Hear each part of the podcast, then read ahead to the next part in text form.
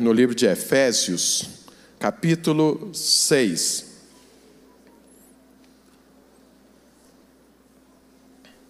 Bom, esse mês de janeiro eu já tinha avisado para os irmãos, eu estou aqui ministrando e insistindo com você, porque nós recebemos uma palavra de Deus, e como eu disse domingo passado, quando você recebe uma palavra de Deus, ela ainda não aconteceu, mas o Senhor espera atitudes de fé em função da sua crença na palavra que Ele deu. Então, lá em Isaías, né, tem ali um ensino para todo crente, para todo filho de Deus, para toda filha de Deus, falando: olha, firma bem as suas estacas, né, porque você vai crescer.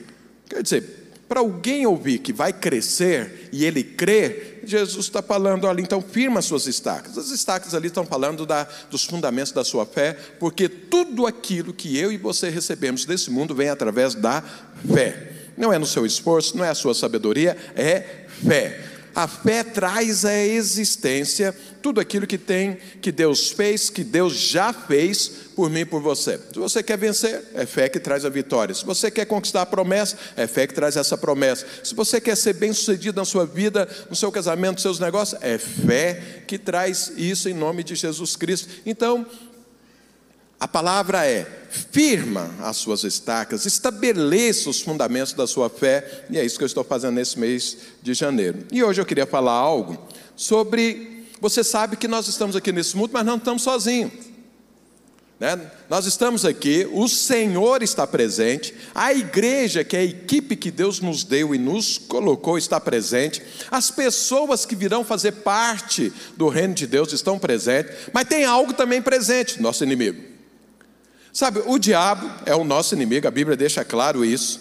Ele nunca pode ser na sua vida e na minha vida o foco de nada nas nossas vidas. Nós olhamos é para Jesus, nós temos um propósito divino, nós temos é uma obra para conquistar, nós temos são coisas a serem desenvolvidas nessa terra. O diabo não é foco nenhum. No entanto, o apóstolo Paulo fala que ele não pode ser ignorado.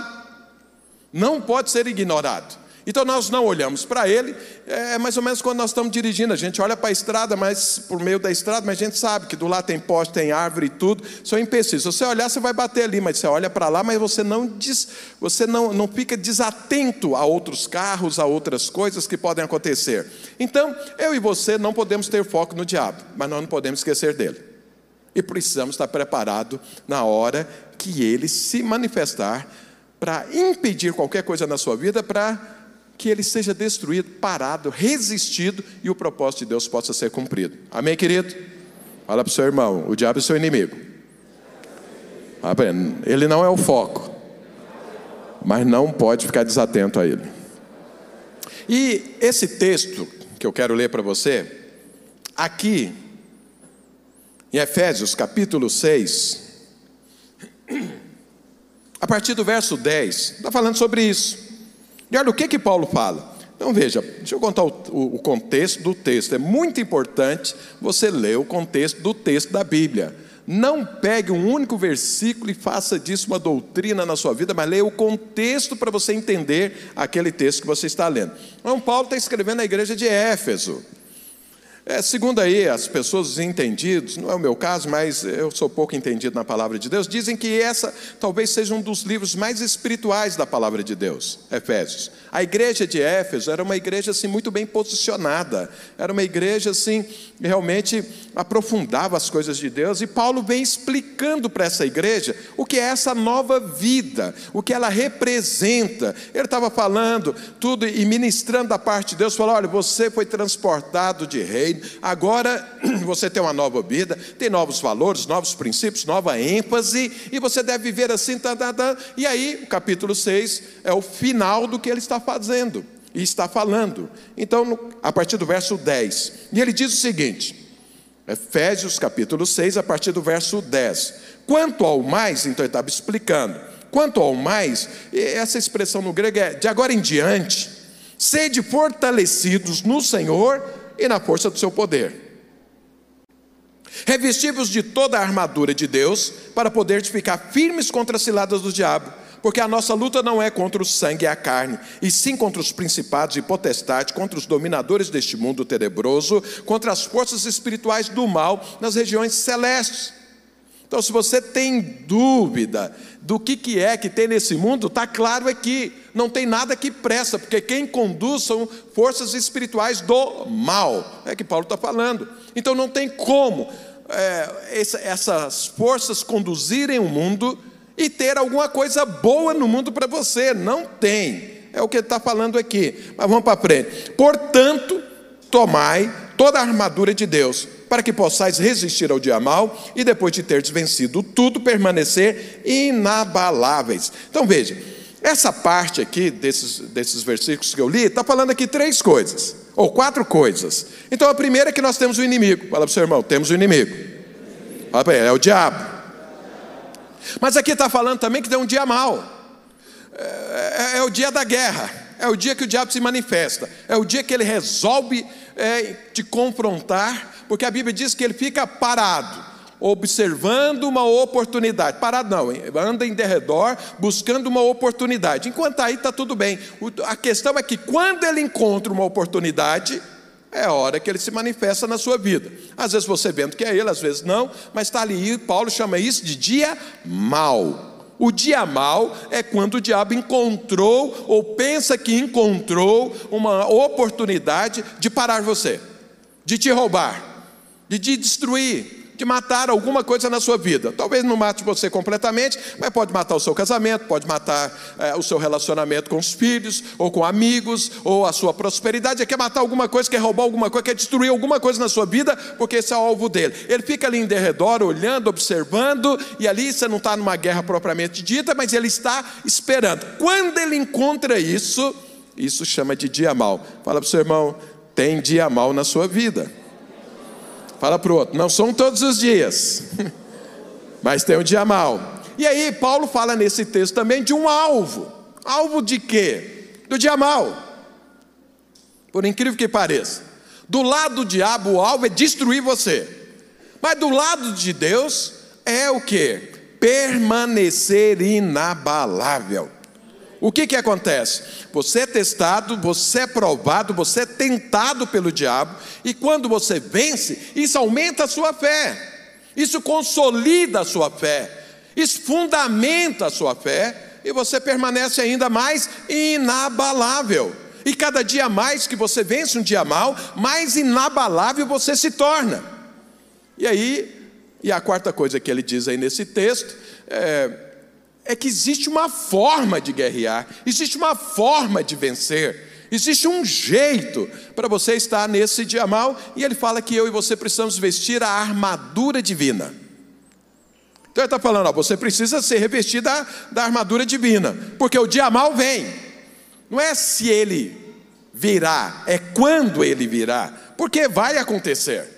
Não tenha dúvida que vai acontecer. O que está falando? E tem uma forma de vencer, ou seja, com a armadura divina.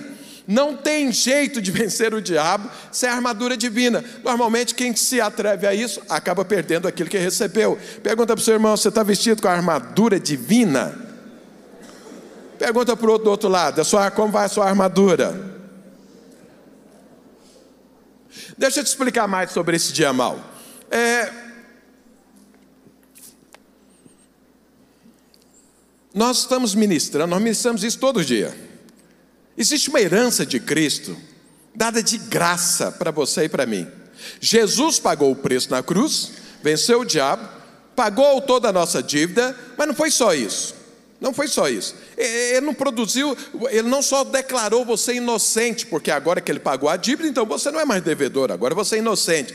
E ele te deu uma vida eterna. Isso por si só deveria ser suficiente para todo cristão estar feliz. Como eu sempre digo, tudo que esse mundo busca é ter mais tempo de vida, é ter desfrute de vida, é ter, se fosse possível, eternidade, mas não tem. Não tem. Por mais que o homem faz, faça, por mais tecnologia que se desenvolva, por mais cremes que eles façam para as mulheres, não adianta. A idade chegou e vai chegar uma hora que nós vamos partir e vai partir igual um maracujá murcho, igual o genipapo. Eu olho isso e vejo isso todo dia. Não, eu não vejo todo dia, mas quando eu olho uma foto 10 anos atrás, eu vejo claramente isso. Então veja, isso é assim. Isso não tem como, mas Deus te deu gratuitamente a eternidade. Você não precisa se esforçar, nem estudar muito, nem tecnologia, nem muito creme, nem nada. Você tem eternidade. Fala para o seu irmão, você tem eternidade. Mas, além disso, Jesus conquistou na cruz uma herança. Uma herança. Não é só a eternidade. Ele te deu saúde, ele te deu relacionamentos conectados, relacionamentos aliançados que protegem a sua vida. Ele te deu sabedoria, ele te deu filhos, é, é cônjuge, filhos, amigos, celos, igreja, prosperidade em tudo aquilo que você põe as mãos.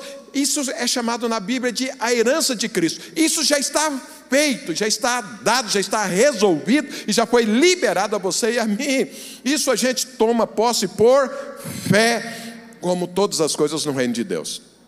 Então veja, a nossa insistência com você é para que você nunca duvide disso. Existe uma herança que já está posta então, se você realmente, com sinceridade, com revelação, avaliar a sua vida, você vai ver que você é abençoadíssimo, que Deus está te abençoando. Se você comparar a sua vida com aquilo que tem a ver com o mundo, você vai ver que você está anos-luz na frente, porque a bênção de Deus vem.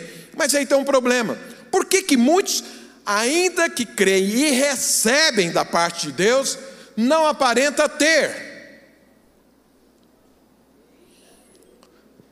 Você orou, buscou, estava só, orou para ter um casamento e Deus te deu o casamento. Então, ou seja, Deus deu.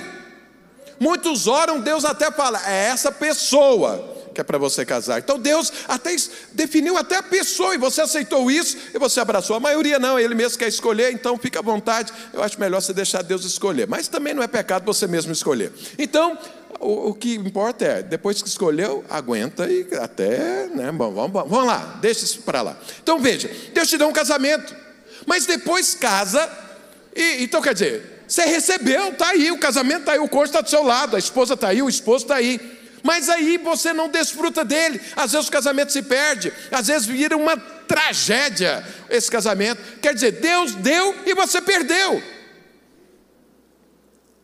Quantas pessoas oram para ter filhos e tudo, Deus abençoa, faz milagre. Tem pessoas que Deus faz milagre mesmo dando filhos. Outros pedem e Deus dá um monte. Mas daqui a pouco esses filhos crescem e o relacionamento fica muito ruim, os filhos se desencaminham e aquilo que era uma alegria agora passa a ser uma tristeza na sua vida. Quer dizer, os filhos foram dados, eles estão aí, são pessoas, você pode tocar, tem nome, tem tudo, mas agora não tem mais. E aí? Por que, que perdeu? Deus deu, mas perdeu. Quantas pessoas oram, buscam, colocam diante de Deus, quer um negócio e tudo, Deus abre as portas e ele abre uma empresa. Depois que ele abre, às vezes começa bem, mas depois quebra. Quer dizer, Deus deu. Mas por que, que a pessoa perdeu? Então, ou seja, não é que a, a, a via de Deus para mim e para você está entupida, não. Ela está livre. Deus está dando, Deus está abençoando. E você testemunha que Deus está dando. Às vezes você estava desempregado, orou tudo e está clamando, jejuando, pronto, tem um emprego, um bom emprego. Daqui a pouco você é demitido. Você perde o um emprego. Você orou por um curso, estudou, formou, não sei mais o quê, e, e aí começou nesse curso, mas de repente a sua carreira profissional não decola. Quer dizer, Deus deu. Deus deu um emprego, Deus deu o casamento, deu os filhos, deu os amigos, daí a pouco a, a, as amizades são desconectadas e tudo. Por que, que é então que você perde aquilo que Deus deu? Então a primeira coisa, não discuta que Deus não dá, porque Deus deu e você é prova disso, você tomou posse. Agora a questão é: por que, que eu perdi? Por que, que a minha empresa não prosperou? Por que, que meu casamento não avança? Por que, que as coisas não, eu não conquisto, eu conquisto e perco? Eu arrumei um emprego, perdi, depois arrumei outro, perdi, depois arrumei outro, perdi. Não tem assim uma ascensão, uma ascensão é, profissional? Não tem. Por quê? Vou te falar, por causa do dia mal. Muitos de nós estamos preocupados aqui, pensando e tirando as nossas dúvidas se Deus, eu gosto desse lado aqui, lado direito, de Deus, né? Deus está dando, Deus não está dando. Não, Deus dá. Mas a questão é que nós não olhamos para esse outro lado aqui, que tem um dia mal que rouba. Então, de um lado eu recebo, mas do outro lado o diabo rouba. E ele rouba quando? No dia mal. No dia mal. que, que é o dia mau? Já expliquei, vou insistir novamente. É o dia que o diabo se levanta contra você, que ele encontrou algo que ele imagina que vai entrar por aquela porta e vai roubar aquilo que Deus te deu. E rouba, e rouba. O pior de tudo é que rouba e rouba muito. Porque se não roubasse, e se nós não perdêssemos tantas coisas para o diabo, a nossa vida seria assim, ó, sempre crescente. Prosperidade em cima de prosperidade, eu não estou aqui falando de dinheiro tão somente, não, isso é o mínimo. Estou falando do casamento cada dia melhor. Estou falando dos filhos, cada dia mais conectados. Estou falando da empresa, cada dia mais crescente. Estou falando da vida profissional, cada dia mais maduro e conquistando mais. Estou falando dos relacionamentos, cada dia você tem relacionamentos mais edificantes, aliançados, que te protegem, que realmente são relacionamentos feitos e conectados pelo Espírito Santo de Deus. Mas tem pessoas cada dia mais estão ficando solitárias. Dentro de uma igreja, dentro de uma célula, vivendo de forma solitária. Por quê, meu Deus do céu? Porque no dia mal, o diabo levou. O diabo levou. O diabo ficou observando, falou: aqui é uma boa oportunidade. Foi lá, a porta estava aberta, ele pega e rouba. E aí não é uma questão se Deus está dando, a questão é: eu estou deixando o diabo levar. Então eu e você precisamos preocupar com o dia mal, porque aqui, no meu relacionamento com Deus, tem que estar aberto e eu tenho que ter fé. Não, Deus está me dando e você está vendo isso. No entanto, eu tenho que estar atento no dia mal. Para quê? Para o diabo não levar. E se ele não leva e Deus está me dando, isso significa que cada dia eu cresço, amadureço, conquisto e vou mais à frente e prospero em todas as áreas da minha vida. Todas as vezes que eu vejo um homem de Deus, uma mulher de Deus, um filho de Deus, uma filha de Deus, que está ali maçando barro, e, e barra é uma expressão, não sei como, é, lá em Goiás, que você não sai do lugar. Você está ali trabalhando, se esforçando, mas não consegue sair do lugar. Eu falo para vocês, se isso está acontecendo, é porque no dia mal o diabo está levando aquilo que é seu. Pergunta para o seu irmão, não deixa. Oh, fala para ele, não deixa. Fala para o outro lado, não permita. Irmãos, isso não é coisa só da nova aliança, não. Quando Moisés foi lá libertar o povo, o diabo, ali na figura do faraó, que é um dos símbolos do diabo na Bíblia, tentou ficou, ficar com, com as coisas que eram do povo de Deus. Qual foi a resposta de Moisés para o faraó? Nenhuma unha, fica aí, infeliz. Tudo que é nosso nós vamos levar. Fala para o seu irmão, nenhuma unha pode ficar para o diabo. Mas quando é que você fala isso para ele? Não é aqui, quando você está aqui me ouvindo pregar, não. Aqui está tudo bem. O problema é quando se estabelece o dia mal na sua vida. É aí que precisa se posicionar. É nesse instante que você briga por aquilo que é seu. E Paulo dá a receita aqui. Está escrito aqui a receita, né? De como você vencer e resistir no dia mal. Lembra, o dia mal, quero insistir nisso. Por parte do diabo para destruir você, mas por parte de Deus é tornar você inabalável. Entende isso? Inabalável. Fala para o seu irmão, o alvo é tornar você inabalável. Não reclame do dia mal.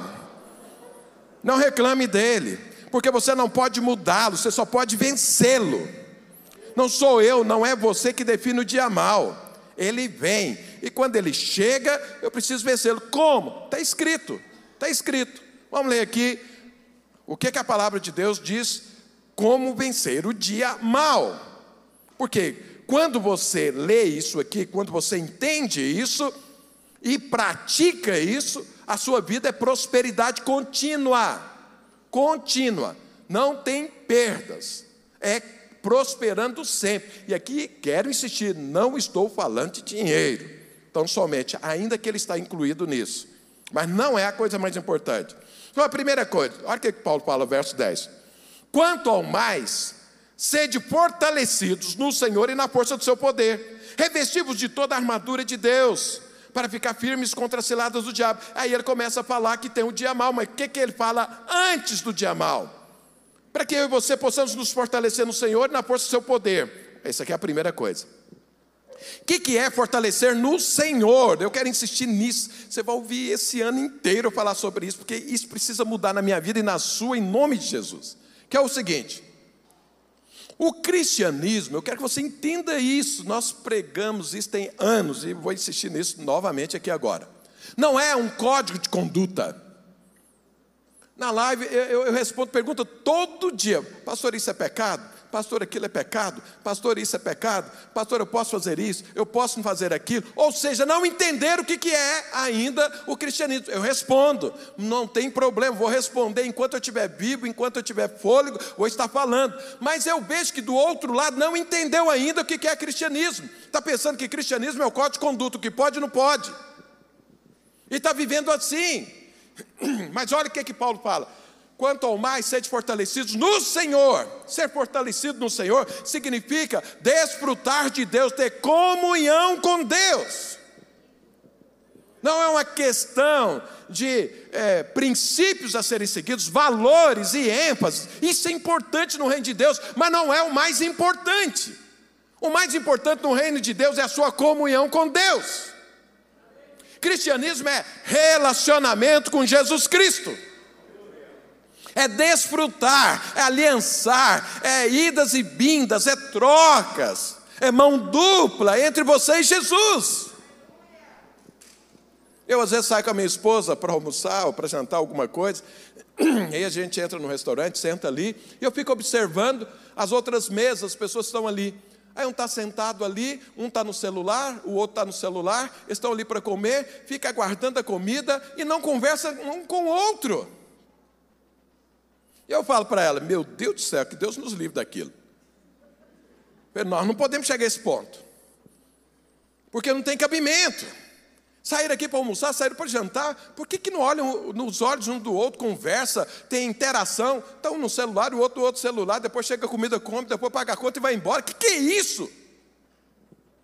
Que absurdo é esse? Para que foi lá? Não precisava ir para lá gastar dinheiro com isso, não. Faz isso em casa então. É, entra no quarto, outro fica no outro quarto, cada um fica no celular e conversa com o outro num quarto, outro no outro quarto. Ou você está aí, eu estou aqui, tá? Então tá bom, é? que bom saber que você está aqui dentro dessa casa, não sei mais o quê.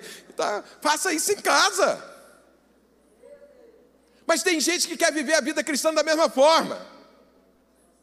Quantas pessoas estão num culto não para ter comunhão? Mas para desencargo de consciência, eu tenho que começar a semana indo ouvir a palavra de Deus. Vem ou fica olhando no celular, que hora que termina, que hora que termina, que hora que termina, que eu preciso ir embora, depois vai embora. Quer dizer, está no, no pode, não pode, é ou não é, mas não teve comunhão, nem com o Senhor e nem com o corpo do Senhor. Cristianismo, Paulo está falando, para você vencer no dia mal, você precisa um desfrute antes. Você precisa conhecer o Senhor, você precisa ter comunhão com o Senhor, você precisa ter intimidade com o Senhor, você precisa ter troca com Deus, porque cristianismo é comunhão. Esse dia me perguntaram na live, pastor, você acredita que os cultos em prédios vão acabar? Eu falei, em nome de Jesus, eu espero que nunca aconteça isso. Cadê a comunhão? Como que a igreja vai viver sem comunhão? Estar juntos. Eu olhar no seu olho, eu, eu, eu ministro para um celular, né? Porque faz live, está ali olhando, eu estou vendo só um celular, estou vendo ninguém, estou vendo eu mesmo ali. É terrível isso, foi difícil acostumar com isso. Porque eu quero ministrar olhando você, vendo você, vendo as suas expressões, se está tendo interação ou não. Eu, quando olho para alguém que eu sei, a palavra está entrando ou não, ou a pessoa está ali pensando assim, porque às vezes Deus mostra, a gente não fala, mas Deus mostra, né? Acaba logo, pastor, eu quero ir embora. Não fala, mas está falando com as suas expressões, sua alma está gritando isso. Isso não é cristianismo. Cristianismo é comunhão com o Senhor e com o corpo de Cristo. Paulo está falando, sede fortalecidos nisso, se fortaleça nisso, tenha mais comunhão. É, foi aniversário da minha esposa sexta-feira. São 40 anos que eu estou junto com a minha esposa, entre conhecê-la, namorar, noivar e casar. Muito tempo, graças a Deus. Cada aniversário eu tento fazer alguma coisa, mas chega uma hora que fala, meu Deus do céu, não sei mais o que fazer. Eu resolvi pôr na, na internet e dizer, olha, minha esposa é maravilhosa. Já falei para os irmãos, não precisa disso. Se algum dia acontecer alguma zica, sabe, o problema sou eu. O problema é eu, não é minha esposa. Então, e eu falei, me dá alguma sugestão do que eu tenho que fazer. O que, que eu podia fazer? Nossa, meu Deus do céu. Surgiu sugestão de tudo quanto é jeito. Mas eu fiz a ressalva: se eu puder fazer, eu vou fazer.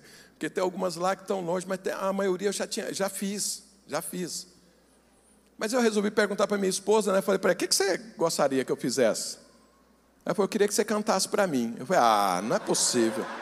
Eu não acredito num negócio desse. Que eu cante para você. Porque eu não canto, irmãos. Eu não canto, eu não canto nada. Mais nada. Pensa num cara que atrapalha até ele mesmo quando está cantando. Sou eu. Eu sou desafinado. Eu, eu misturo as letras, eu, eu, eu falo coisa que não está escrito, e aí sai coisa às vezes até errado. Eu estou cantando, as anéis falam, de onde você tirou isso? é a música, não, a música não fala isso, não. Eu não fala, não é possível que eu cantei essa música esse tempo todo com isso. Então, assim, e desafinadíssimo. Não, pensa num cara desafinado. Eu falei, não, mas isso você pediu o extraordinário. Aí, isso aí tem que ser muito milagre. Só um Moisés para abrir esse mar. Não tem cabimento. Paulo tem que ressuscitar. Jesus ressuscitou lá, mas eu ainda não ressuscitei ninguém. Como que eu vou cantar? Não. Você perguntou, eu quero que você cante. Eu falei, meu Deus do céu. Eu falei, onde você quer que eu cante? Eu disse, não, você pode cantar aqui na janela. Eu moro aqui no fundo, tem uma janela, mas tem um vizinho do lado. Eu falei, se eu cantar, o vizinho vai chamar a polícia. Ele vai pensar que tem alguma coisa acontecendo aqui. Eu falei, mas tem misericórdia. Não, quero que você cante. Eu cantei, mas a única coisa que eu consegui cantar foi parabéns. Mas eu gravei para servir como testemunho que eu cantei. Fiz, aconteceu essa tragédia, ela tortur, me torturou dessa forma. Mas aí, normalmente a gente faz aniversário, são pessoas, não sei mais o que, reúne. Mas aí eu falei, não, sabe uma coisa? Eu passei o dia inteiro só eu e ela. Aí nós saímos, passamos o dia inteiro, andamos por aí, só em lugar aberto, né, e tudo, para não ter nenhum problema. E, e foi muito bom. No final do dia, pensa uma mulher alegre. Minha mulher já é alegre. Mas estava muito mais. E aí, irmãos, quando você tem seu cônjuge alegre, a sua esposa alegre, você sabe, a noite é maravilhosa, é um negócio assim extraordinário. Então, aí terminou assim com chave de ouro, foi muito bom. Mas o que, que foi a diferença? A comunhão. Só eu e ela. Não tinha mais ninguém. Não tinha os filhos, não tinha os netos, não tinha amigos, não tinha irmãos, não tinha ninguém, só eu e ela. Passei o dia inteiro com ela. Foi muito bom. Deixa eu te falar uma coisa. Tudo que Deus quer com você é comunhão. Você entende isso? Você entende isso? Sabe, quando as pessoas não dão valor à comunhão, é porque elas nunca experimentaram uma comunhão mística com Jesus. Porque se elas experimentassem, pode ter certeza que elas iriam valorizar. Quando alguma coisa é muito importante, e você não dá importância àquilo, significa que você não entendeu, ou você não desfrutou, e é por isso que aquilo não é importante. Eu falo para as pessoas, ore de manhã. Não tem jeito, pastor, eu acordo cedo, tem muita coisa para fazer. Não, você não entendeu a importância da comunhão com o Senhor. Porque se entender, você ia acordar mais cedo. Se entender, você ia dar um jeito de resolver isso. Então Paulo está falando, para que você vença o dia mal, ou seja, para que você não perca aquilo que Deus te deu, se fortaleça na comunhão com o Senhor. Isso é importante. Isso é fundamental. Não para que Deus continue te abençoando, porque Deus não depende de você para te abençoar. Para te abençoar dependeu do sacrifício de Jesus na cruz, não tem a ver com você, tem a ver com Jesus. Mas você pode perder aquilo que Ele te deu. Quando o diabo vem no dia mal. Então é Deus dando e o diabo levando. Deus abençoa e o diabo leva. Para você é, é, fechar essa porta, esse saco furado, então, comunhão com o Senhor em primeiro lugar, intimidade com Jesus, desfrute do Senhor, comunhão. Você já viu as pessoas quando falam para você assim, ora por mim? É bom, e a gente deve sempre pedir que as pessoas orem. Aí eu falo assim, mas ore você. Não, não sei orar. Você não sabe conversar com o Senhor. Nunca desfrutou de Deus. Acha que tem uma, uma reza, alguma oração, tem alguma coisa que precisa ser falado para que tenha comunhão? Não! Deus só quer comunhão, só quer ter você junto. Eu não aproximo da minha esposa assim com é, primeiro passo, segundo passo, terceiro passo, quarto passo, quinto passo. Não é assim. Eu simplesmente desfruto dela, ando com ela. Ela me ama, ela me entende, eu entendo ela. Na verdade, eu acho que ela me entende mais do que eu entender, sei lá o que, que acontece, sei que flui.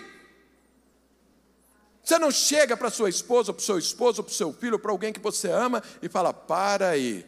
Aí você tem que fazer todo um protocolo, não sei o quê, para estar tá junto com essa pessoa. Não, quanto mais ama e quanto mais é amado, menos protocolo tem e mais intimidade acontece.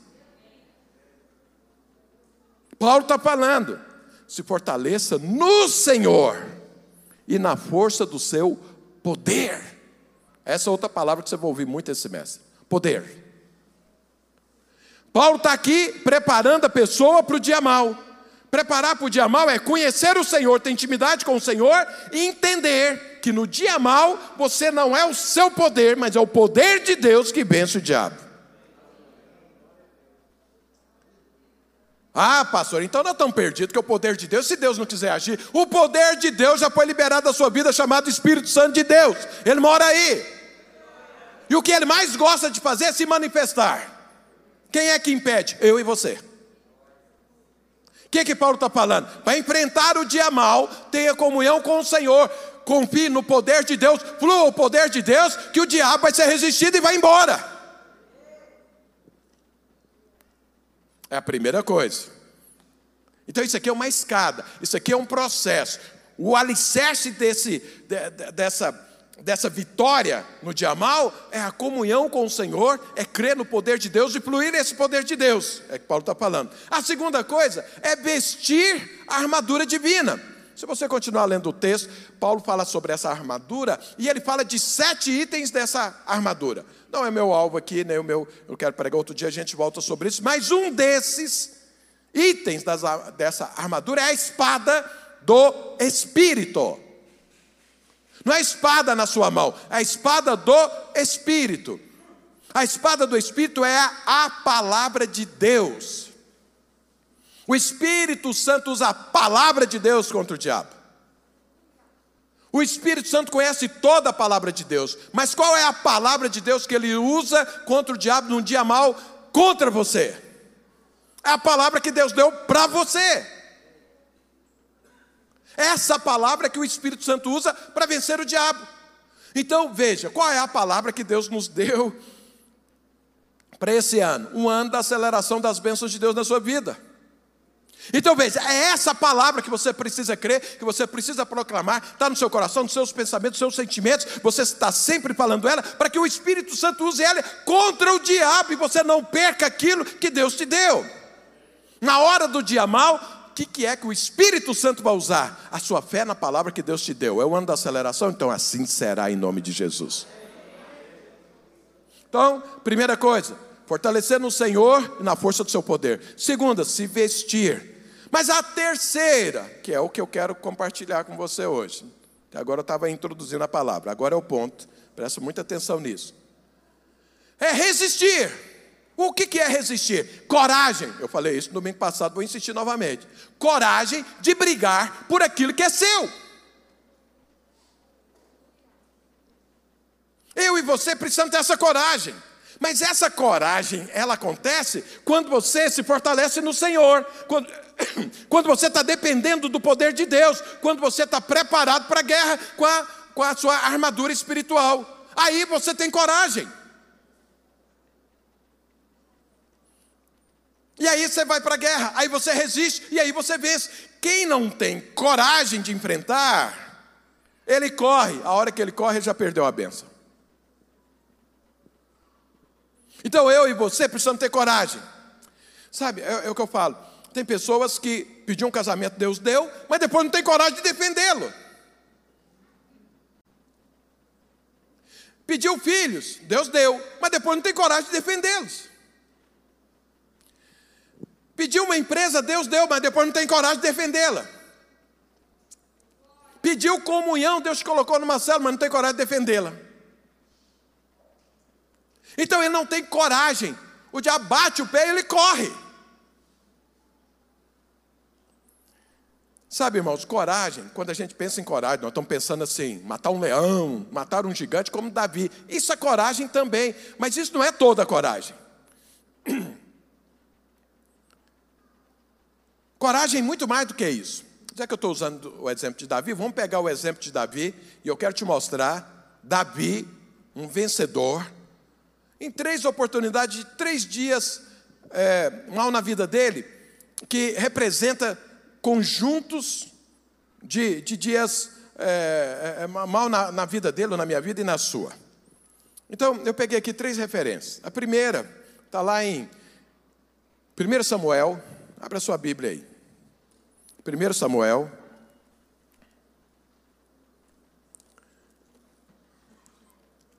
Capítulo 28. Acho que é 28, deixa eu ver se é.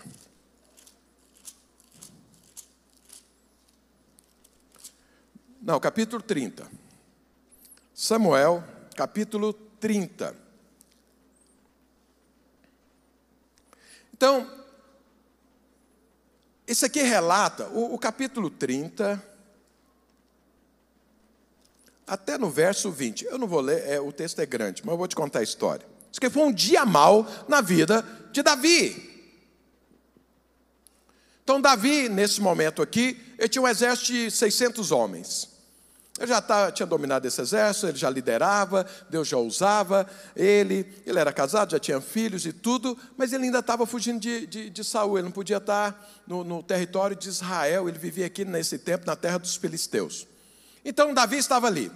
A coisa ia bem. E ele saiu para uma guerra. Saiu para uma guerra.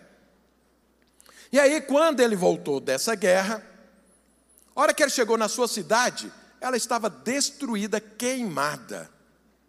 E as esposas dele e dos outros homens dele tinham sido levados cativos, os filhos também, os idosos, os pais, os avós também. Ou seja, a cidade estava desolada, destruída, queimada a fogo. Isso é verdadeiramente um dia mau. Você sai, você está trabalhando. Eu, de vez em quando, eu, eu, eu vou para Goiânia de carro. Infelizmente, em algumas dessas oportunidades, eu já vi acidentes, acidentes muito ruins, onde as pessoas morreram. E sempre que eu passo e vejo, eu falo para o Zanildo, essa pessoa aí está indo para algum lugar, alguém está esperando ela e ela está morta aí. Nós já vimos pessoas, acidentes onde os corpos estavam lá no meio do asfalto. Aí olha, me dá aquela tristeza de pensar que alguém está esperando essa pessoa, essa pessoa tinha um plano, mas agora está ali morta. E como que é que vai ficar o restante? Então, assim, num instante muda completamente a vida da pessoa. Para pior, não é para melhor, para pior. Davi estava ali vivendo a sua vida normalmente. E aí ele sai para uma guerra, sai para o seu dia a dia, sai para o seu trabalho, sai para os seus afazeres, sai para vencer, sai para lutar, para defender o pão. E de repente ele volta, está tudo destruído. Isso é dia mal. Isso é um dia mal. Então veja, tem dia que o seu dia mal está fora, não tem nada a ver com você, você não produziu aquilo, não tem nada, é fora. O diabo armou um contexto complicadíssimo, que é o caso de Davi. E aí, para piorar muito a situação, ele tinha uma equipe, tinha lá 600 homens, que era o seu exército. Esses homens, por causa da amargura de, de repente, ver tudo destruído, queria matar Davi. Como se Davi fosse o responsável por aquilo. Naquela época tinha uma crença que se a coisa vai mal, o culpado é o líder. Infelizmente, essa crença começa, eh, continua até hoje. Lá na célula, se vai alguma coisa, a pessoa reclama do líder, aí o líder reclama do discipulador, o discipulador do pastor de rede, o pastor de rede do pastor e, e o pastor do pastor da cidade. E aí o pastor da cidade é o responsável por aquilo que está acontecendo na vida da pessoa. Hoje, não fala em apedrejar, literalmente, mas fala mal do pastor, sai da igreja e tudo. Isso é o que? Responsabilizando o líder por aquilo que aconteceu. Veja, Davi estava sendo prejudicado tanto quanto qualquer homem dele. Mas as pessoas queriam apedrejá-lo. E ele ficou angustiado. A Bíblia diz que ele chorou até não ter mais forças e ficou angustiado porque o povo queria matá-lo. Sabe, irmãos, essa situação é mais ou menos o seguinte: você está trabalhando, você estudou, trabalhou, não sei mais o quê, passou num, num, num concurso ou numa entrevista, foi selecionado, está ali trabalhando, está tudo bem, está avançando, está crescendo e tudo, de repente você é mandado embora. Você chega para trabalhar e alguém fala, não precisa mais de você. A empresa aqui está cortando gasto, está fazendo isso, está não sei mais o quê e tudo. O seu seus serviços não são mais necessários e pronto, está demitido. Você tinha comprado um carro, prestação para pagar qualquer dia, tinha chamado a família que ia fazer uma viagem, ou comprou um apartamento, estava pagando com, com, com salário ali. Ou você queria fazer alguma outra coisa, ou a mulher queria fazer alguma coisa estética, não sei mais o que, pronto, acabou tudo assim, de repente. Para piorar, quando você chega em casa, vai conversar com a sua esposa e fala: Você é o culpado. O que, que você fez lá para você ser mandado embora?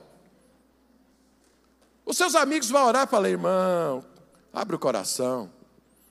O que, é que você anda praticando? Não tem cabimento, e é tudo bem, foi Deus que te deu esse emprego, não sei mais o quê, mas agora você foi demitido. Vai, abre o coração, fala aí o pecado, o que, que você fez?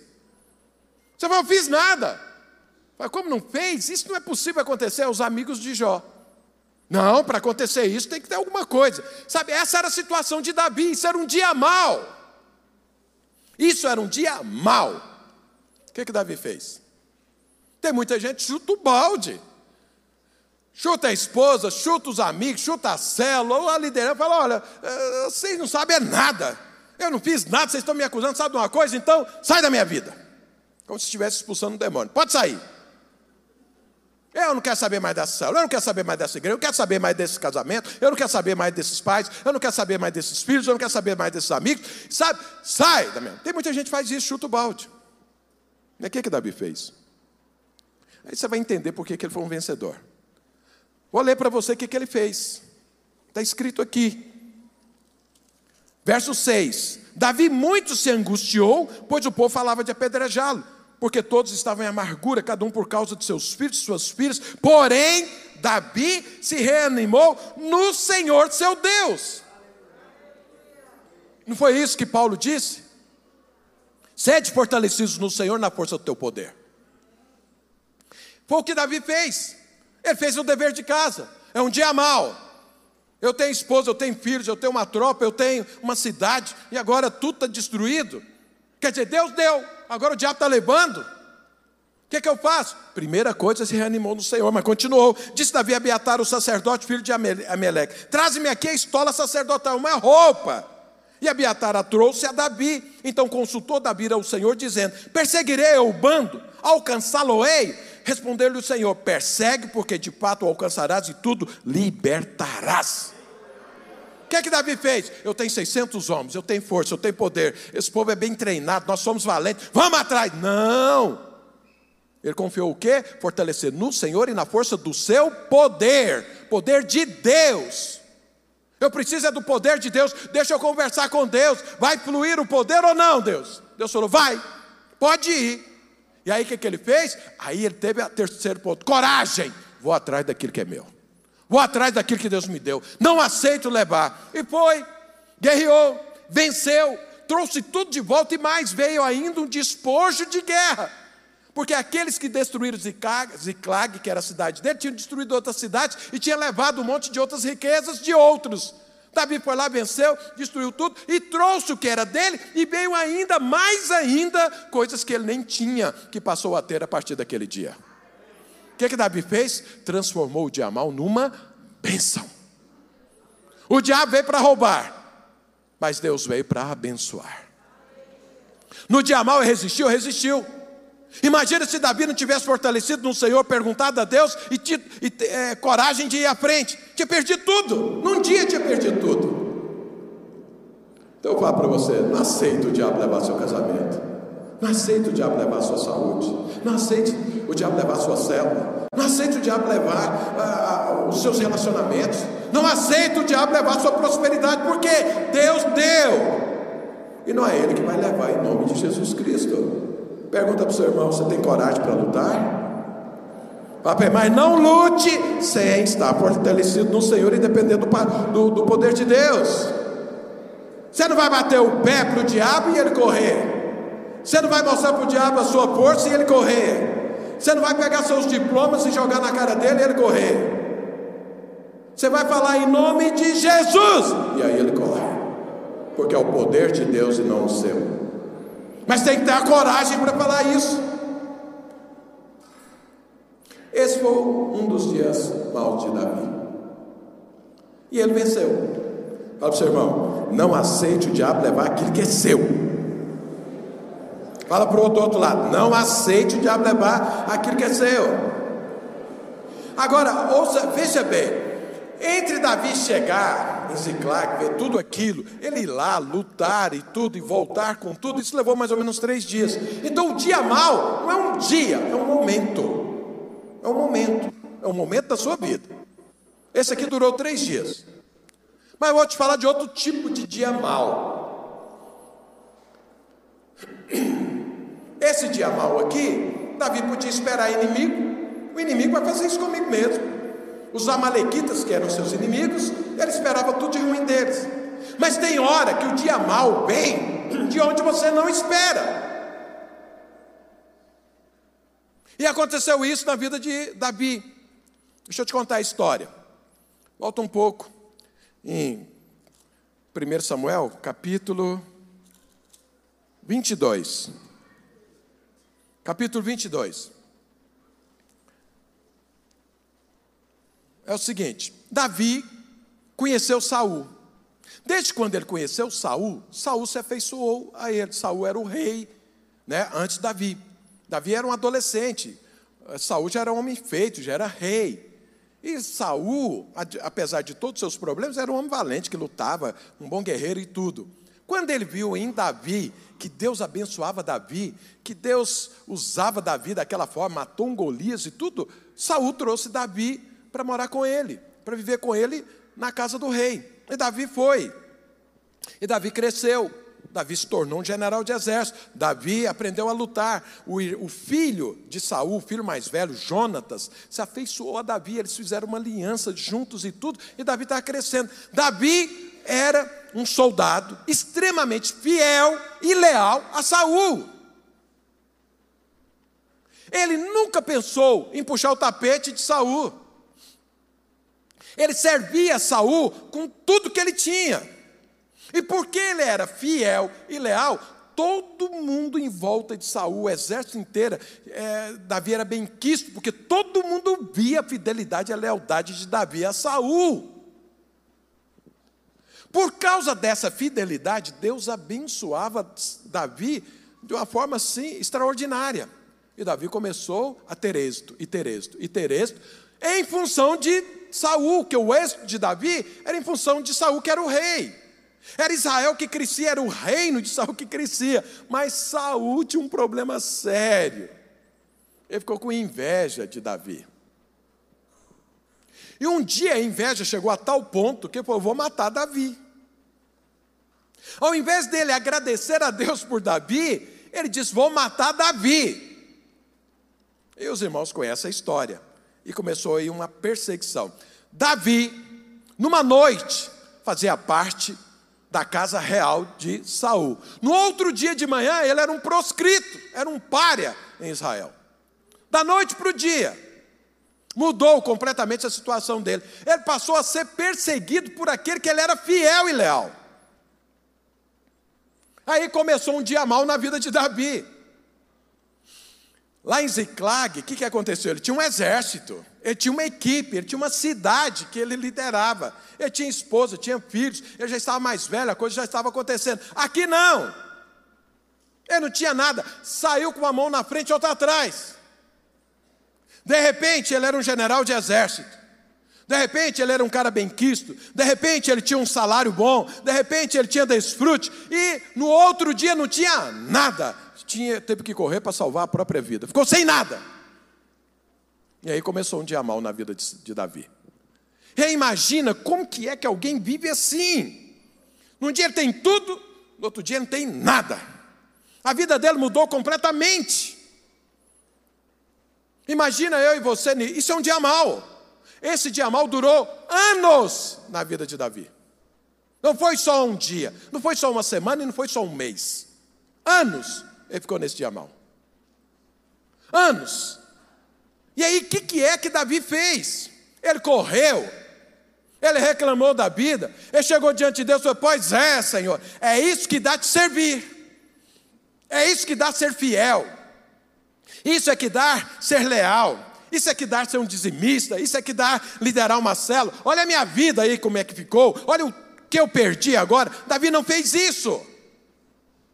Não fez isso, muitíssimo pelo contrário. Olha o que, que a palavra de Deus diz. 1 Samuel capítulo 22, a partir do verso 1. Davi retirou-se dali e se refugiou na caverna de Adulão. Quando ouviram isso, seus irmãos e toda a casa de seu pai desceram ali para estar com ele. Ajuntaram-se a ele todos os homens que se achavam em aperto, e todo homem endividado, e todos amargurados de espírito, e ele se fez chefe deles, e era com eles uns 400 homens.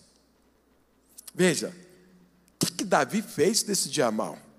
O que ele sempre fez na vida dele inteira? Comunhão com Deus se ajustou àquele contexto para enfrentá-lo. Você imagina, quando você está ruim, quando você perdeu tudo, não sei mais o quê, aí junta você mais 400 pessoas que estão tá na mesma situação. Você fala, sai para lá, Satanás. Ainda não basta meu problema, ainda vem mais 400 pessoas com um monte de problema igual o meu. Não aguento isso não, mal estou dando conta da minha própria vida. Muitos fazem isso. Mas o que, que Davi fez? O contrário se ajustou ao seu novo tempo e liderou essas pessoas. Liderou para quê, meu Deus do céu? Para ministrar da parte de Deus. Se você vê, salmos foram escritos nessa época, ele ensinando esse povo a palavra de Deus. Pegou a família dele, que também agora tinha que correr, porque se Davi era um proscrito, eles iam matar, a família dele estava correndo risco. A família dele se junta, ele pegou, pôs a família dele num lugar seguro e ele foi guerrear e ele foi viver a vida, ele se ajustou a essa nova vida. Ele não deixou que aquele contexto, que aquele dia ruim, roubasse a intimidade dele com Deus, roubasse a, a, comunhão dele com Deus, roubasse o poder de Deus, roubasse o propósito de vida dele. Não, ele se ajustou. É assim minha nova vida? Então é assim que eu vou vencer. Sabe, esses dias eu estava conversando com uma pessoa, e a pessoa falou para mim assim: Ó, oh, pastor, o negócio é o seguinte, minha vida mudou está passando uma tribulação terrível, um dia mal complicadíssimo que a pessoa está falando. E ela falou para mim assim: eu cheguei naquele quarto, o quarto estava arrumado, eu olhei, uma pessoa tem um quarto para a pessoa ficar, tudo, e eu olhei a minha mala, minha mala estava ali no chão, e eu olhei, tudo que, me, que eu tenho está dentro dessa mala. Toda a minha vida eu investi e a única coisa que eu tenho está dentro dessa mala. Aí disse que quase deu um treco. Eu falei: olha a mentira do inferno.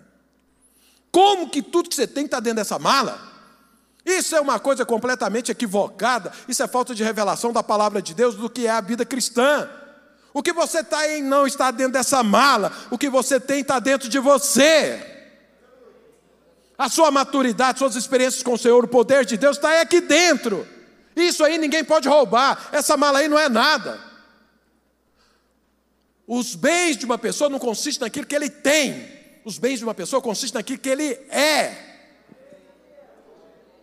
Deus fez na vida dessa pessoa. Até então, Deus investiu, ela cresceu, amadureceu, teve experiência com o Senhor. Esse é o bem.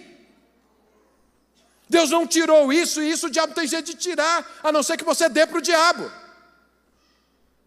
Deixa eu te explicar isso aqui novamente. O diabo não tem poder sobre a sua vida. O único poder que ele tem sobre a sua vida é aquele que você dá para ele. É impossível do diabo te roubar, ele te roubar, contra a sua vontade. Ele só leva aquilo que você entrega para ele. Então eu falei: olha, os seus bens não estão dentro daquela mala, os seus bens estão dentro de você. Deus investiu, foi aí. O tesouro está é aí. O que aconteceu na sua vida é só uma mudança de fase. Você vivia de um jeito, está vivendo de outro, mas a sua riqueza está dentro. Usa ela agora. Desenvolva ela nessa nova etapa de vida. E aí você não vai perder nada, você vai continuar aquilatando, você vai continuar amadurecendo, você vai continuar conquistando. Por quê? Porque a maior vitória está aí dentro. Eu me lembro uma vez, eu trabalhava, eu tinha um chefe que era ímpio, mas ele falou uma coisa que eu nunca esqueci. Eu falei assim, ah, Wilson, é o seguinte, você chega no estágio profissional que é o seguinte, se alguém pegar você, tirar daqui e sem nenhuma desconsideração pela função, mas colocar você lá na Copa, daí um mês você é chefe da Copa. Ou seja, você se qualifica de tal forma que depois onde você chega, você lidera, você demonstra aquelas qualificações e você vai conquistando novamente. Então a mesma coisa é a sua vida com Deus, não importa o contexto como ele muda. Se você enfrentar o dia mal como deve ser enfrentado, você vai vencer naquela nova etapa de vida novamente. E você vai se tornar mais rico, mais maduro, mais próspero, mais conquistador. Não importa o que muda. Foi isso que aconteceu com Davi. Davi antes ele liderava o exército de Saul. A partir desse dia começou o exército de Davi. Você entende isso? Deus estava formando agora. Saul, Saul começou o exército dele procurando todos os homens valentes. Davi começou o exército dele com todos aqueles que estavam destruídos. Saul confiava na força do seu exército. Davi confiava na força do poder de Deus. Foi isso que Paulo falou? Se fortaleça no Senhor e na força do seu poder. Se vista da armadura. Davi estava vestido do Senhor. Ah, mudou minha vida. Eu agora sou um proscrito. Agora não tem casa, não tem banheiro, não tem não sei o quê, não, tem, não posso tirar férias, não, não, não, não posso andar por aí livremente. Mas eu estou aqui vivo e vou continuar vivendo, desfrutando do Senhor da mesma forma. Paulo sempre fez isso. Está lá pregando o Evangelho, curando pessoas, expulsando demônios, daí a pouco agora está numa prisão. Continua louvando a Deus, pregando o Evangelho e os presos convertendo. Depois tira ele da prisão, ele continua pregando, fazendo, se fortalecendo no Senhor e nada parava aquele homem simplesmente mudava o contexto, mas o poder era o mesmo. A identidade é a mesma, o propósito é o mesmo. Então o dia mal veio, veio para Davi, agora de onde ele menos esperava. Irmãos, tem coisas que acontecem nas nossas vidas que a gente estava esperando uma resposta de alguém, veio o contrário. Você estava esperando ajuda, agora ele se levantou contra você. Mas mesmo assim, Davi teve êxito. Pergunta para o seu irmão: você está sendo perseguido porque você fez a coisa certa? Foi o caso de Davi. O dia mal veio porque ele fez o certo, não porque ele fez errado. Fez o certo. O diabo veio. E ele falou: Você não vai levar, diabo. Não vai levar. O que é de Saul é de Saul, ficou lá, mas o que é meu é meu. A família dele estava ali, os homens que Deus deu, falei, são meus, eu vou liderá-los. Se tornaram os valentes de Davi, 30 desses 400 homens. Pergunta ao seu irmão, não entrega para o diabo aquilo que é seu. Fala para o outro lado, não reclame da nova etapa.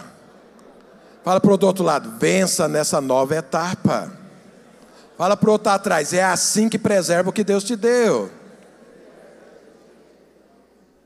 E por fim, eu quero falar de um terceiro dia mal de Davi. Está lá em 2 Samuel.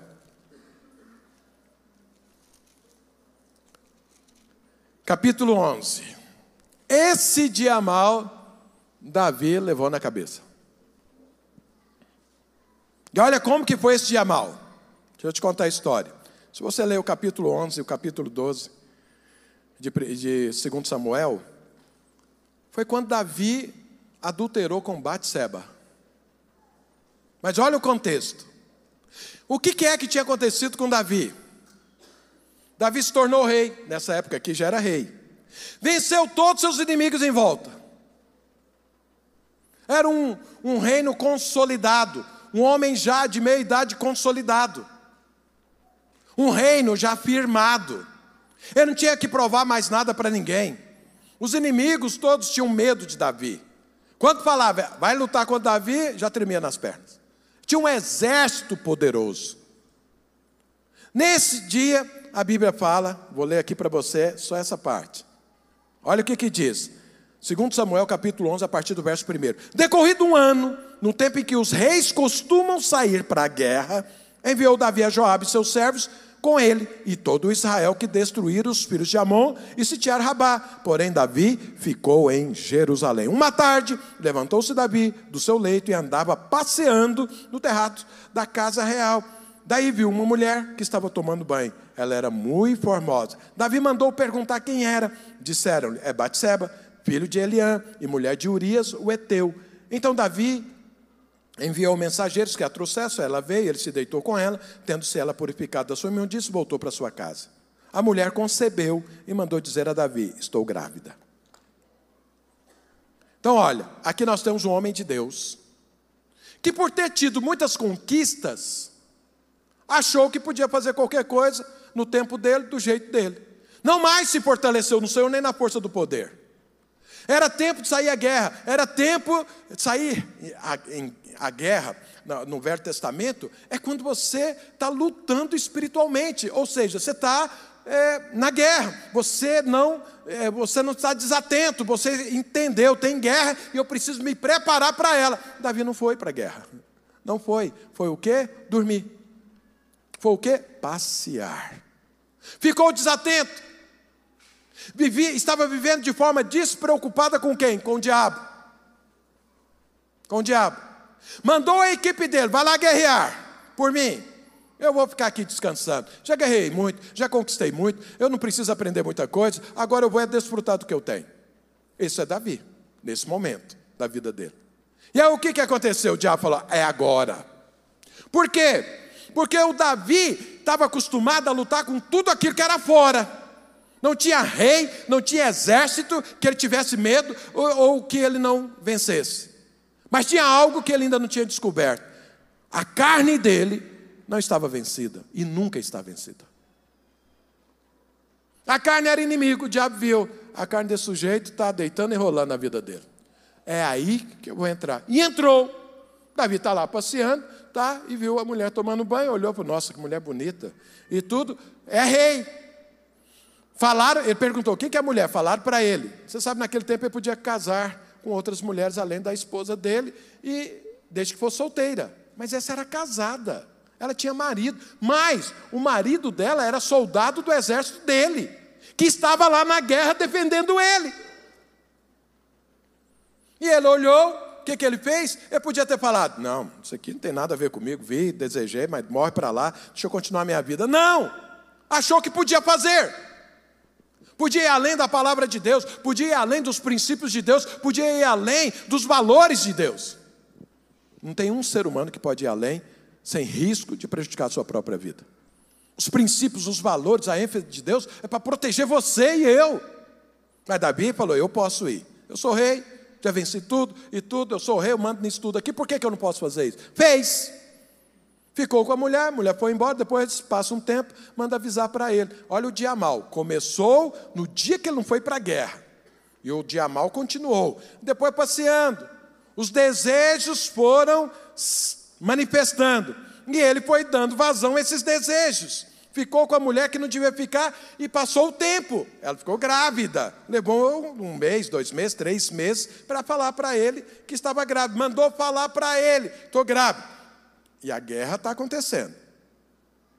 Davi podia muito bem falar: Nossa, que besteira que eu fiz. Não, manda trazer o marido da mulher para encobrir o pecado dele. Chama o marido dela agora. Aí vem o marido: Ó, oh, vai lá dormir com a sua esposa, não sei mais o quê, porque aí podia dormir tá, e depois confundir. Para não, era meu mesmo e não ia ficar sabendo. Mas o cara era mais justo que Davi. Era um cara comprometido com Deus, comprometido com o reino, comprometido com a igreja. E aí o povo falou, ó, oh, Urias não foi para a casa dele, não. Que, que, cadê Urias? Não, está dormindo lá na praça. Ele chama Urias e falou, mas vem cá, eu te chamo da guerra, te dou a oportunidade de você ficar com a sua esposa, você vai dormir numa praça. Falou, mas rei, como que eu posso dormir com a minha esposa sendo que o exército está guerreando, rei? Eu não tenho coragem de fazer isso. Eu acho que isso é um desrespeito com o exército. Olha o tapa na cara que Davi levou. Ele acordou? Não, não acordou, não. Piorou a situação. Mãe, escreve uma carta para o general de lá, Joabe, e fala para Urias: leva a carta, pelas mãos do próprio Urias. O que estava escrito na carta? Põe Urias no, na frente da batalha para morrer. E aí, o cara morreu. Ele acordou? Não! Foi lá, pegou a esposa e. Bom, agora é viúva, eu posso casar com ela. Trouxe a viúva. Bom, o dia mal está continuando, meses acontecendo. E Davi não cai em si. E aí, o que, que Deus faz? Põe alguém para lá falar para ele: oh, você dançou no dia mal. Tal do Natan contou a história, aí ele cai em si. Mas aí nasce a criança, a criança fica doente. Aí ele vai para Deus. Agora ele vai para Deus. Deus cura a criança. A criança não tem nada a ver com isso. Senhor, eu que pequei. Sei mais o quê? Mas a criança morre. O dia mal terminou aí. O dia que a criança morreu. E aqui ninguém vai falar que eu estou dizendo que a criança morreu por conta disso. A criança morreu, simples. Morreu. Infelizmente, morreu. Terminou aí. E o que, que Davi fez? Perdeu a guerra. Ou melhor, perdeu a batalha. Perdeu a batalha para quem? Para sua própria carne. Eu quero falar para você: esse é o pior dia mal. Não é quando alguém se levanta contra você, não é quando aparece uma coisa de onde você não esperava, não é quando vem alguma coisa que seus inimigos é, preparam contra você, uma cilada ou alguma coisa, não é quando alguém lá no trabalho se levanta contra você e tudo, e tira seu emprego e começa a falar de você, como fizeram com Daniel. Não é o pior. O pior é quando você quebra essa comunhão com o Senhor e acha que agora pode viver só das suas experiências passadas. Quando você acha que você, pela sua própria força, você pode fazer aquilo que você dá na cabeça. Isso é o pior dia mal, é onde o diabo mais usa e é onde mais as pessoas perdem. O próprio Davi perdeu essa batalha. Ele imaginou: eu sou crente, eu sou pastor, eu sou apóstolo, eu, eu sou líder de célula, eu tenho muitos anos é, de convertido, eu sou batizado no Espírito Santo, eu sei o que fazer. Eu sei como dominar a minha carne. Não tem importância a questão do culto ou da reunião da célula, do discipulado. Eu não preciso mais ser discipulado. É essa hora. Quando alguém chega numa posição e acha que não precisa de mais nada. Nessa hora o diabo fala: agora é a hora. Agora é a hora. Por quê? A comunhão, fortalecer no Senhor, esfriou. A pessoa até ora, mas não desfruta mais. Até vem no culto, mas não mais, mas Deus não fala mais com ele. Ele até fala: Não, eu sei o que o pastor vai falar. Ih, já conhece essa história. Não, isso aí, ó, isso aí eu ensino, isso aí eu dou aula. É essa hora que o dia mal vem. E o dia mal levou muita coisa de Davi. Levou muita coisa de Davi. Então, deixa eu te falar uma coisa. Eu não quero terminar com a experiência ruim, não. Daqui a pouco eu vou falar de como Davi virou o jogo. Mas é o seguinte: o dia mal virá, seja pelos seus inimigos, seja por quem você nem imaginava, ou seja por você mesmo. O dia mal sempre vem. Não é se virá, é quando virá. E ele é um momento da sua vida.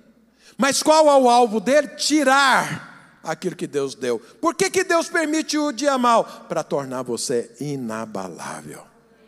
Você precisa vencer. Mas, pastor, pelo amor de Deus, o que aconteceu então com Davi? Aconteceu o seguinte: nesse dia que a criança morreu, a Bíblia não fala exatamente o dia, mas Davi escreveu o Salmo 51.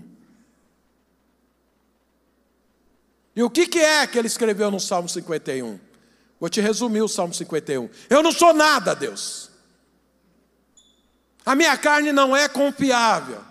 A única coisa que presta na minha vida é o Senhor. Não se afasta de mim. Porque eu sei o, o erro que eu cometi. Eu sei que eu pequei contra o Senhor. Mas o Senhor é misericordioso, me perdoa, porque isso nunca mais vai acontecer. Isso é o resumo do Salmo 51. Leva o que o Senhor quiser, que o diabo possa levar o que quiser, mas não retires de mim a tua santa presença. Ele entendeu quem ele é? Nada. Ele entendeu quem é Deus? Tudo. Ele entendeu que ele não pode esperar nele nada, mas tem que esperar no Senhor tudo. Deus restaurou? Restaurou. Deus perdoou? Deus perdoou. Davi perdeu a batalha, mas venceu a guerra. É um grande referencial a ser seguido. Mas está escrito para quê? Como Paulo diz, para te ensinar, para me ensinar. Deixa eu te falar uma coisa. Não tenha dúvida que Deus te abençoa, porque Ele o faz todos os dias, todos os momentos. Mas não tenha dúvida que o diabo está procurando o dia mal para levar aquilo que Deus te deu. Mas tenha mais fé ainda que ele não vai conseguir quando você se fortalecer no Senhor, depender do poder de Deus, estar vestido com a armadura divina e enfrentar o diabo. Essa é a hora que você vence. Qual é a palavra? O ano da aceleração. De bênçãos. De bênçãos.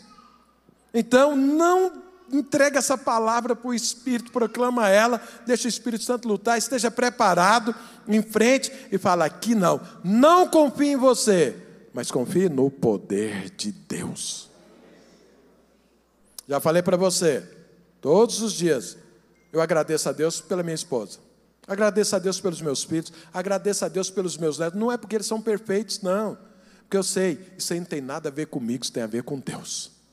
Eu agradeço a Deus por você, pela igreja, pelo nosso crescimento, pelo nosso avançar, por a gente estar enviando pessoas. São 12 países naquela Europa que nós estamos conquistando em nome de Jesus Cristo. As igrejas crescem e avançam, e nós vamos ver nesse ano mais ainda o poder de Deus se manifestando. Eu agradeço e falo, Senhor, eu sei que isso não tem nada a ver comigo. Isso tudo é graça do Senhor. E aí o que, que eu faço? Eu quero buscar mais ainda a Deus. Para quê? Não perder nada disso. Não perder o membro. Não perder a minha esposa. Não perder meus filhos. Não perder meus netos. Não perder as igrejas. Não perder uma célula. Não perder a saúde. Não perder a prosperidade. Por quê? Se fortalecer no Senhor, confiar no poder de Deus e encarar o diabo, falando: diabo, você tem mais poder do que eu, mas você não tem mais poder do que o Espírito de Deus em mim. Então sai daqui, diabo, em nome de Jesus. Se você não fizer isso, você perde.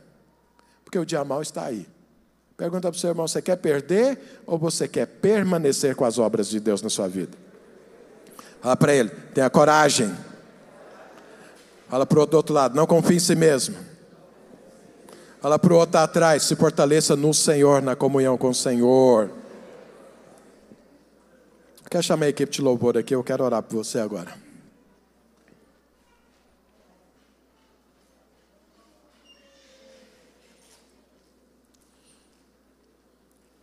Bom, nós estamos começando um ano. Eu espero que você, nesses anos todos que nós estamos pregando, não tenha dúvida aqui, ó, da herança de Deus para você. Mas eu quero que você também não desconheça o dia mal. É aqui que é a porta de saída. É aqui que é o fundo sem poço, ou o poço sem fundo. É aqui. É aqui que nós temos que lutar. Não é aqui, aqui está feito, está consumado, está tudo feito. Aqui é a minha luta, é a sua luta. É o dia mal. Para você não perder aquilo que Deus te deu. Então é o ano da aceleração, isso já está feito. Então não perca aquilo que Deus te deu. Ah, pastor, meu casamento está indo pelo ralo. Então, é o ano de acelerar a restauração. Ah, minha família não vai bem. É o ano de restaurar a, essa, essa conexão. A minha empresa é o ano de restaurá-la. A minha vida profissional é o ano de restaurar. A minha célula é o ano de restaurar. Aceleradamente. Aceleradamente. Então, o que, que eu posso fazer por isso? Tenha comunhão com o Senhor. Confia no poder de Deus. Esteja preparado para o dia mal e não retroceda. Avance. Avance. Não deixa uma unha com o diabo em nome de Jesus, porque o que é seu é seu. Então não entregue para o diabo, porque não tem poder de tomar a força. Só tem poder de você entregar.